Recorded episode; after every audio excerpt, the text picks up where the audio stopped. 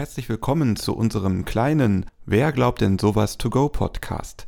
Der kurze, knackige Snack-Podcast, falls die Zeit mal nicht für die Gesamtepisode reicht. Wir wünschen dir viel Spaß.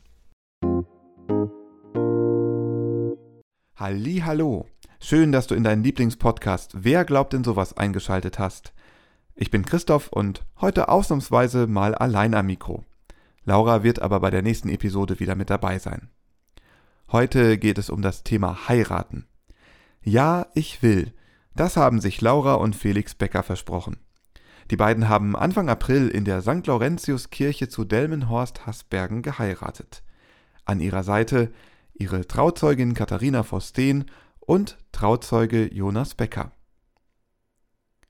Bei dem Hochzeitsgottesdienst war ich als Pastor aktiv und ich freue mich, dass ich den Vieren einige neugierige Fragen stellen werde. Warum heiratet man kirchlich? Wie bereitet man so eine Feier vor? Und wie hat man an einem wichtigen Tag wie diesem auch noch richtig viel Spaß? Darüber werde ich mit Laura, Felix, Kati und Jonas reden. Stellt euch doch mal vor. Ja, ich bin Laura Becker, bin 31 Jahre alt und ich bin die Braut. Hallo, ich bin Felix Becker, ich bin 27 Jahre alt und der Bräutigam. Hallo, ich bin Kati, ich bin die Trauzeugin und 21 Jahre alt. Hallo, ich bin Jonas, ich bin 31 Jahre alt und ich bin der Trauzeuge. Wir haben uns ja kennengelernt, weil ich euch bei eurer Hochzeit Anfang April begleitet habe.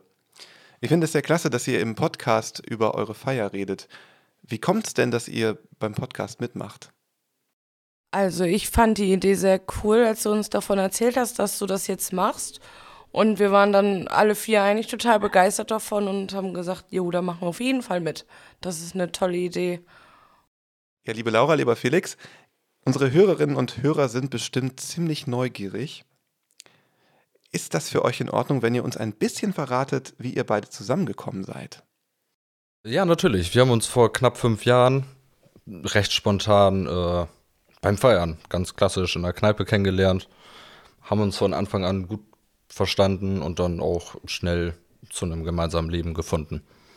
Wir waren dann mal bei seiner Mutter zu Besuch, waren aber noch kein Paar, also offiziell zumindest nicht.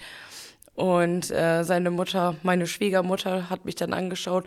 Seid ihr jetzt ein Paar? Wir haben uns dann nur angeschaut und sie, ja, ihr seid jetzt ein Paar. Und dann waren wir offiziell ein Paar. Also eigentlich hat das unsere Schwiegermutter, also meine Schwiegermutter entschieden, dass wir ein Paar sind. Und seitdem sind wir unzertrennlich.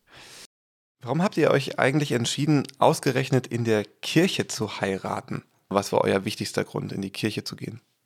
Also für mich war es immer erstmal immer ein Traum in der Kirche zu heiraten. Dieser Moment in die Kirche zu gehen und auf meinen Mann zuzulaufen. Und ähm, meine Oma war auch sehr gläubig und das war für mich auch immer ganz wichtig, äh, mir vor Gott das Jawort zu geben mit meinem Mann. Kathi, Jonas, Ihr seid Trauzeugin und Trauzeuge. Wie kam es denn dazu? Wurdet ihr angesprochen oder habt ihr euch angeboten? Wie lief das? Bei äh, mir und Laura war das so, äh, ich musste eigentlich kaum gefragt werden, weil als der Antrag äh, war, als der Antrag und Laura erzählt hat, dass die beiden verlobt sind, äh, war das sowieso schon ich habe natürlich gewartet, was, was sagt sie, fragt sie mich, ist das überhaupt ein Thema? Und im Endeffekt saßen wir zusammen und sie sagte, naja, dann kannst du dir ja schon mal überlegen und äh, können wir zusammen planen, weil natürlich bist du meine Trauzeugin. also es war so selbstverständlich, dass, äh, und das war für mich natürlich total schön, dass es da äh, gar nicht, dass da gar nicht viel zu gesagt werden musste. Ich bin auch der Bruder von Felix und wir sind halt auch, ja, wir haben viel zu, miteinander zu tun und trotzdem war es für mich aber dann, als die Frage kam, war ich doch ein bisschen, ich habe nicht so ganz damit gerechnet, ehrlich gesagt. Obwohl es doch eher naheliegend war und ja, habe mich sehr gefreut dann und natürlich hat das angenommen. Ich glaube, Jonas und ich, äh, wir waren auch beide sehr froh, dass wir das dann zusammen machen konnten. Wir sind ja auch beide äh, befreundet durch die beiden.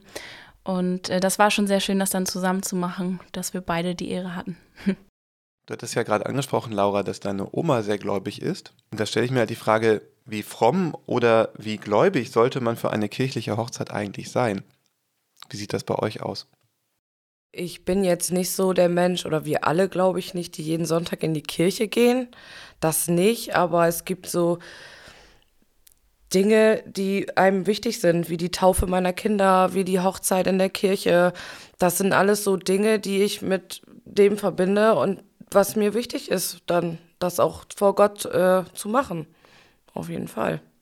Ich äh, finde, das ist eine sehr interessante Frage und ich selber, mir ist mein Glaube sehr wichtig, aber ich finde auch, dass ähm, wunderschön, wenn andere Leute, die gar nicht unbedingt äh, den tiefen Glauben verwurzelt haben, trotzdem äh, mit offenen Armen in der Kirche empfangen werden.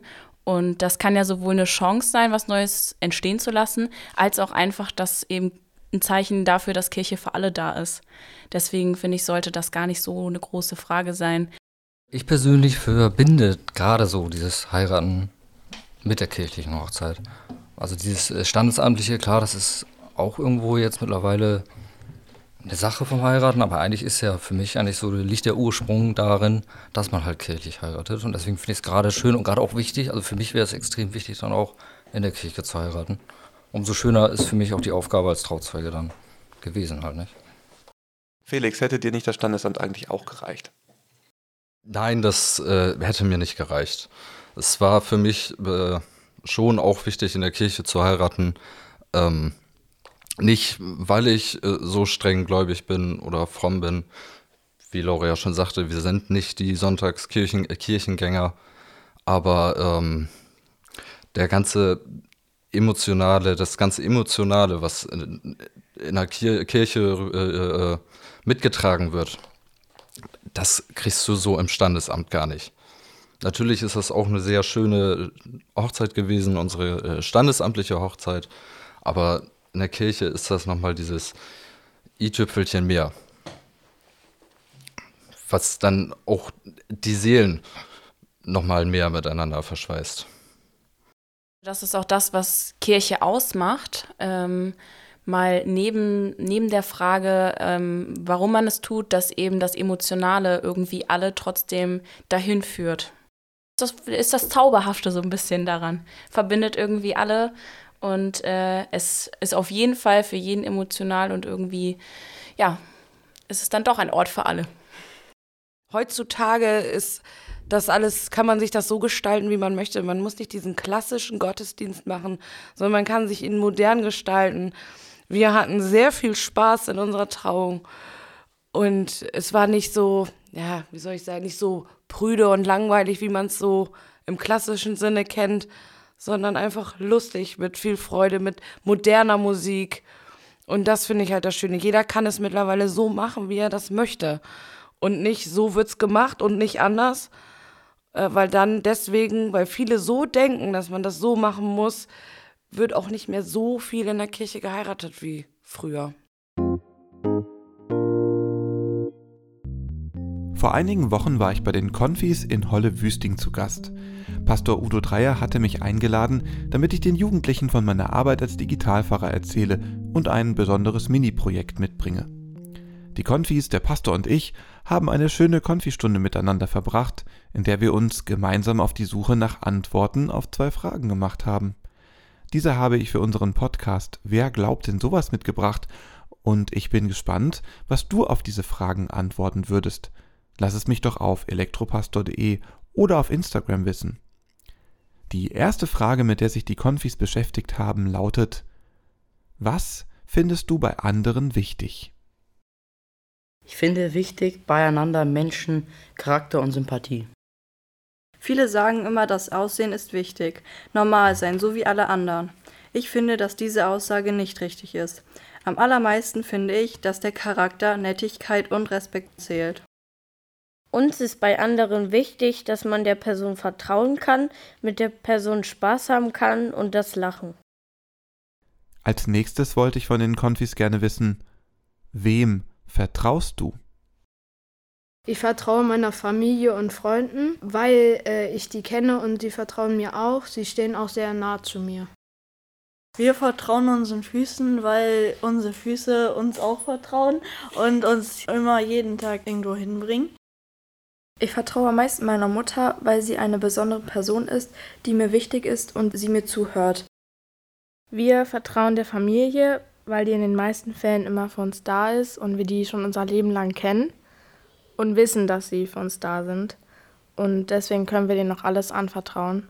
Gute Freunde vertrauen wir auch, weil sie sich als vertrauensvoll erwiesen haben, weil wir die in den meisten Fällen auch schon ein paar Jahre kennen.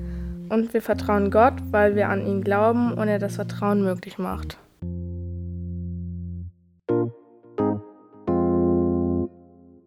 Danke, dass du unseren Podcast hörst. Bleibe mit uns in Kontakt. Folge unserem Instagram-Account Wer glaubt denn sowas? Dort erhältst du alle neuen Infos und kannst mit uns ins Gespräch kommen. Bewerte uns bei Spotify oder Apple Podcast. Teile die Folge in deinen Social-Media-Netzwerken.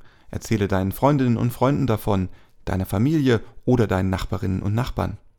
Nutze eine Podcast-App auf deinem Smartphone und abonniere unseren Podcast. Dann kannst du nichts verpassen. Bei Fragen kannst du dich gerne bei uns melden. Alle Infos erhältst du auch in den Show Notes. Wir freuen uns, dass du dabei bist und unsere Arbeit unterstützt. In einigen Tagen erscheint dann der nächste Teil unseres To-Go-Podcasts. Wir wünschen dir eine gute Zeit. Bis dahin. Tschüss.